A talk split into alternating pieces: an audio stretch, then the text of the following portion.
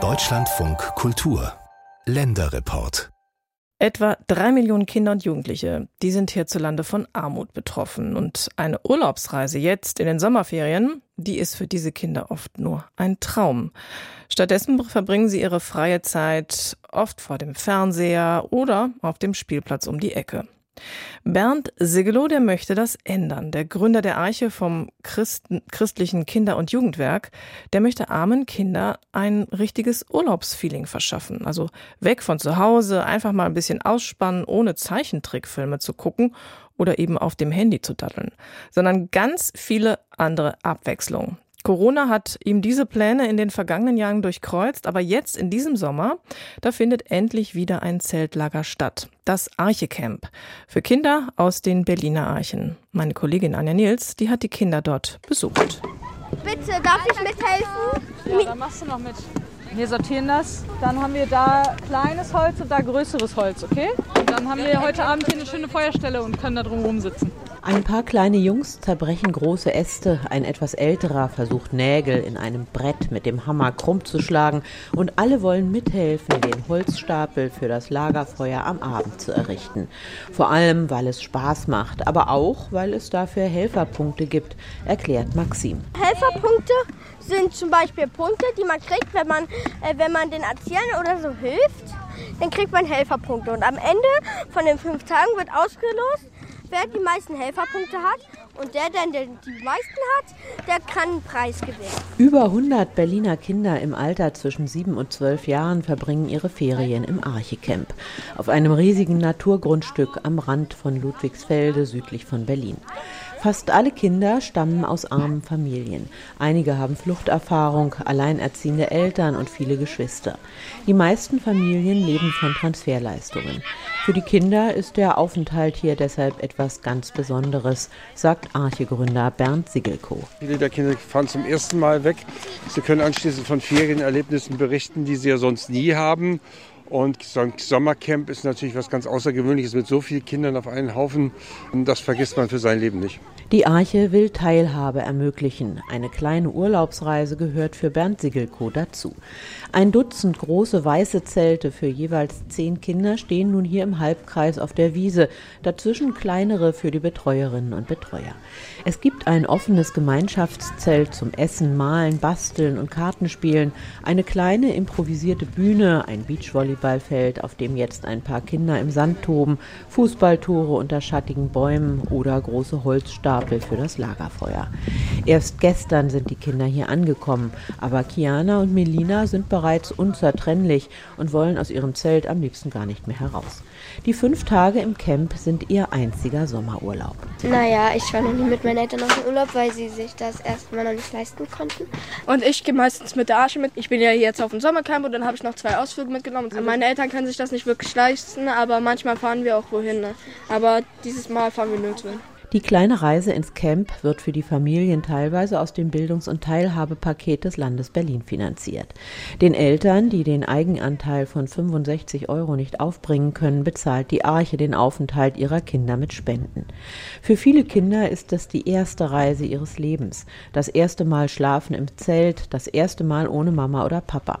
Da käme Heimweh schon mal vor, aber es gäbe auch reichlich Aktivitäten, die davon ablenken, meint Betreuerin Anne. Zum Beispiel haben wir Kinderpartys, wir haben Geländespiele, wir haben heute Nacht auch eine Nachtwanderung geplant im Lagerfeuer, dann eine Wasserolympiade und solche Sachen. Also wir haben viele Angebote.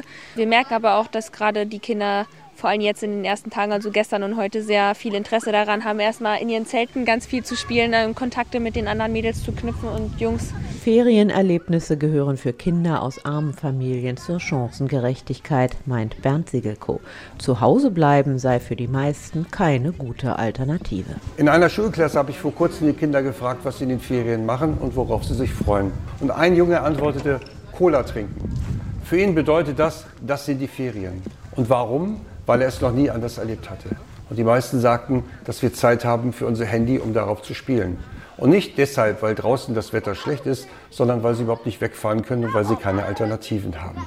Hier gibt es jede Menge andere Möglichkeiten. Spaß, Sport, frische Luft, gesundes Essen und viele Spielkameraden.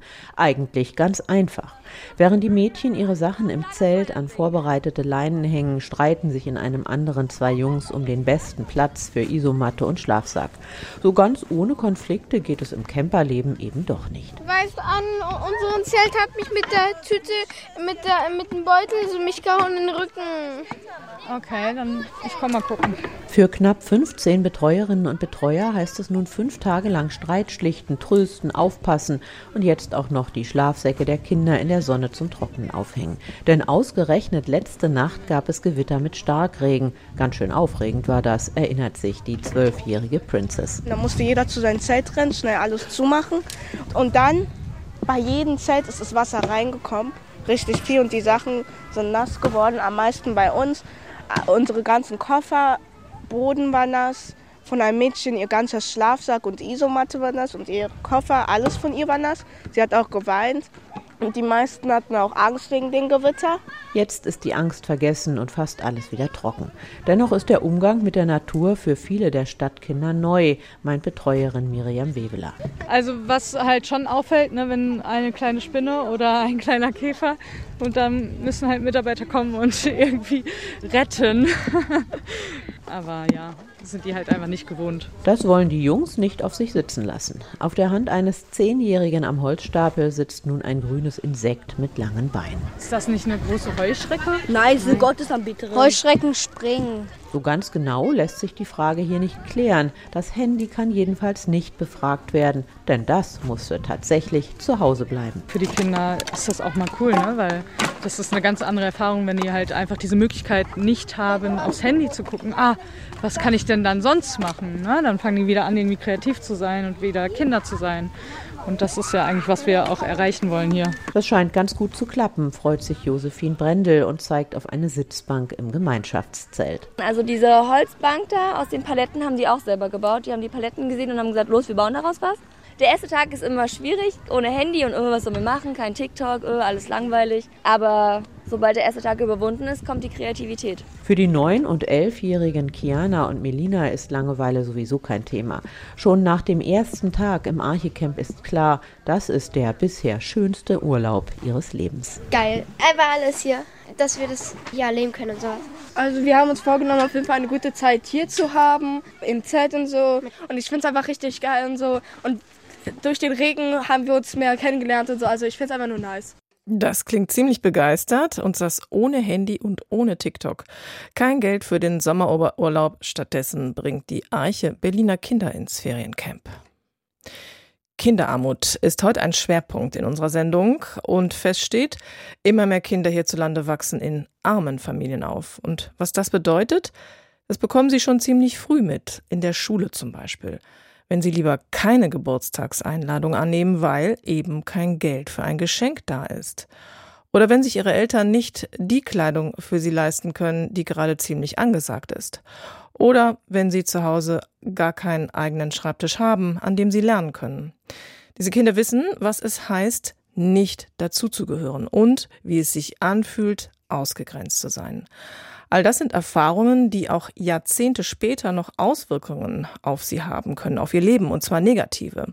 Darüber habe ich vor der Sendung mit Irina Wolf gesprochen. Sie forscht am Institut für Sozialarbeit und Sozialpädagogik in Frankfurt am Main zu den Folgen von Kinderarmut.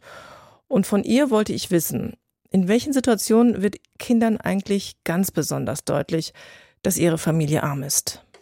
Sie haben ein paar Beispiele schon genannt, wie zum Beispiel mit der Einladung äh, zu einem Geburtstag, dass die Kinder äh, aus dem Wissen heraus die Einladung nicht annehmen oder auch äh, Gründe ausdenken, warum sie nicht daran teilnehmen können, weil das Geld äh, tatsächlich nicht ausreicht, um ein schönes Geschenk zu besorgen. Und es gibt auch andere Situationen, wie zum Beispiel, wenn die Kinder nicht in den Urlaub fahren können und dann mit der Frage konfrontiert werden, wo wart ihr im Urlaub? Und dann beginnen sie Geschichten zu entwickeln und zu erzählen, die nicht wahr sind. Allein aus dem Bedürfnis, sich zugehörig zu fühlen, etwas Schönes zu erzählen. Aber wenn es nichts Schönes zu erzählen gibt, dann neigen die Kinder dazu, etwas auszudenken, um einfach mithalten zu können. Kinder haben ja oft ein viel, viel besseres Gespür, als wir Erwachsene so denken. Und ich will damit sagen, die bekommen sehr viel mit schon sehr früh. Und diese Erfahrungen, die Sie jetzt auch gerade beschrieben haben, was machen denn diese Erfahrungen mit den Kindern? Also welchen Einfluss hat das Armsein auf diese Kinder? Arm zu sein bedeutet auch häufig mit Schamgefühlen und mit Stigmatisierung konfrontiert zu werden wenn die Kinder zum Beispiel in der Schule nicht die Utensilien haben, die vielleicht schön und äh, stabil äh, sind oder nicht die Kleidung tragen können, die gerade aktuell in ist, fühlen sie sich auch nicht zugehörig. Äh, sie können auch nicht mithalten mit ihren Schülerinnen und Schülern und ziehen sich eher zurück. Und dieses Ausgrenzen, was Sie ja jetzt gerade beschreiben, hat das denn auch ganz konkret Auswirkungen für das weitere Leben, also auch wenn man dann erwachsen ist? Tatsächlich haben wir auch im Rahmen unserer Forschung festgestellt, dass die Selbstwirksamkeitserfahrungen im jungen Alter einen Einfluss darauf haben, wie die Menschen im jungen Erwachsenenalter sich politisch positionieren. Wenn die Kinder nicht die Erfahrungen haben, durch das eigene Handeln was Positives zu bewirken, dann neigen sie dazu, im späteren Alter zu sagen, na ja, meine Stimme äh, politisch gesehen bringt doch gar nichts. Oder sie äh, glauben häufig daran, dass die Politik sich um die Menschen wie sie gar nicht kümmert. Letztendlich gehen sie seltener zu Wahlen, äh, sie beteiligen sich seltener an politischen Veranstaltungen nehmen seltener an Demonstrationen teil und glauben nicht daran, dass sie durch ihre Stimme etwas verändern können. Und das ist eine direkte Gefahr für unsere Demokratie. Sie haben die Politik ja gerade angesprochen, aber ich finde, es ist ja auch nicht so, dass unser Staat so gar nichts gegen Kinderarmut tut. Es gibt ja auch finanzielle Leistungen. Es gibt zum Beispiel das Kindergeld, es gibt den Kinderzuschlag oder es gibt auch den Entlastungsbetrag für Alleinerziehende. Reicht das denn nicht?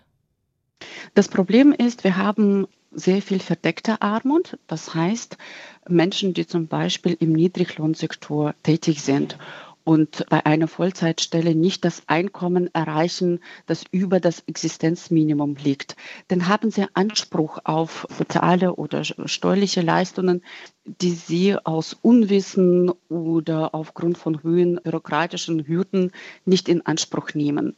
Und das soll sich verändern. Ähm, die Leistungen, die Menschen zur Verfügung stehen, sollten auch an die Berechtigten ankommen. Und das ist aktuell nicht der Fall. Und ein anderer Aspekt ist, dass die Höhe der Leistungen nicht ausreicht. Äh, kindliche Bedarfe müssen neu und sachgerecht ermittelt werden, damit Menschen tatsächlich an die finanziellen Mittel kommen, die ein menschenwürdiges Leben ermöglichen. Das würde aber dann heißen mehr Geld, sachgerecht. Ganz genau. Es sind zwei Seiten einer Medaille. Familien brauchen mehr Geld und die soziale Infrastruktur soll aufgebaut werden und ausgebaut werden, damit Menschen zum Beispiel die Vereinbarkeit von Familie und Beruf besser gestalten können. Es handelt sich um Kita-Plätze, es handelt sich um die Betreuungsangebote am Nachmittag, wenn die Kinder in die Grundschule gehen, damit auch mehr Teilhabe am Arbeitsmarkt möglich ist. Was müsste sich denn dann aus Ihrer Sicht grundsätzlich ändern, um Kinderarmut bei uns in einem so reichen Land wie Deutschland zu reduzieren? Man muss die Kindergrundsicherung so gestalten, dass zwei Ziele erreicht werden. Zum einen, dass tatsächlich die Höhe der Leistungen neu und sachgerecht ermittelt werden. Und zweitens muss die Reform verlässliche Strukturen und Verfahren schaffen, damit die Leistungen bei den Berechtigten tatsächlich ankommen. Und neben Ihren Forschungen, das finde ich noch sehr interessant, bilden Sie auch Menschen darin aus, mit armutsbetroffenen Kindern einfach ein bisschen sensibler umzugehen. Wenn jetzt die Kinder aus dem Sommerurlaub zurückkommen und ihren ersten Schultag haben, was raten Sie denn da zum Beispiel Lehrerinnen und Lehrern? Ich würde den Lehrerinnen und Lehrern raten, die Kinder zu fragen, was haben sie alles Schönes erlebt. Es gibt natürlich schöne Erlebnisse, die Kinder auch äh, zu Hause oder in, in einem neuen Umfeld sammeln können. Nicht alle Familien können sich leisten, in einen Urlaub zu fahren und äh, zu fragen, wo, war, wo wart ihr im Urlaub, ist einfach äh, falsch natürlich wollen alle Kinder etwas erzählen und da wäre es schön und richtig zu fragen, was sie alles äh, erlebt haben oder was, äh, was, äh, was hat ihnen Spaß gemacht, anstatt äh, den Fokus auf das Wort Urlaub zu legen. Mhm.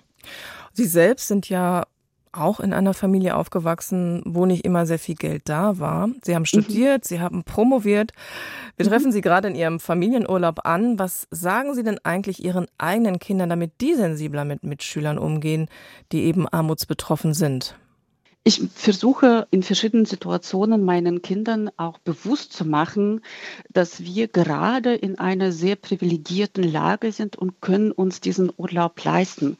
Aber ich mache ihnen auch bewusst, dass ich als alleinerziehende Mutter neben meinem Vollzeitjob auch weitere Nebentätigkeiten, wie zum Beispiel Lehraufträgen an äh, zwei Universitäten äh, übernehme, um uns diese Zeit auch zu ermöglichen, dass äh, wir diese Zeit auch sehr schätzen schätzen, dass wir diese Zeit möglichst friedlich und entspannt zusammen verbringen und wirklich neue Energie und Kraft schöpfen. Ich muss dazu auch sagen, das ist auch für meine Kinder nicht selbstverständlich, dass wir so einen schönen Urlaub ähm, erleben dürfen und dass viele Kinder und viele Familien äh, tatsächlich nicht in der Lage sind, äh, diese Auszeit zu genießen. Das ist schon was Tolles mit Irina Wolf vom Institut für Sozialarbeit und Sozialpädagogik in Frankfurt am Main habe ich vor der Sendung über die Folgen von Kinderarmut gesprochen und was unsere Gesellschaft dagegen tun kann.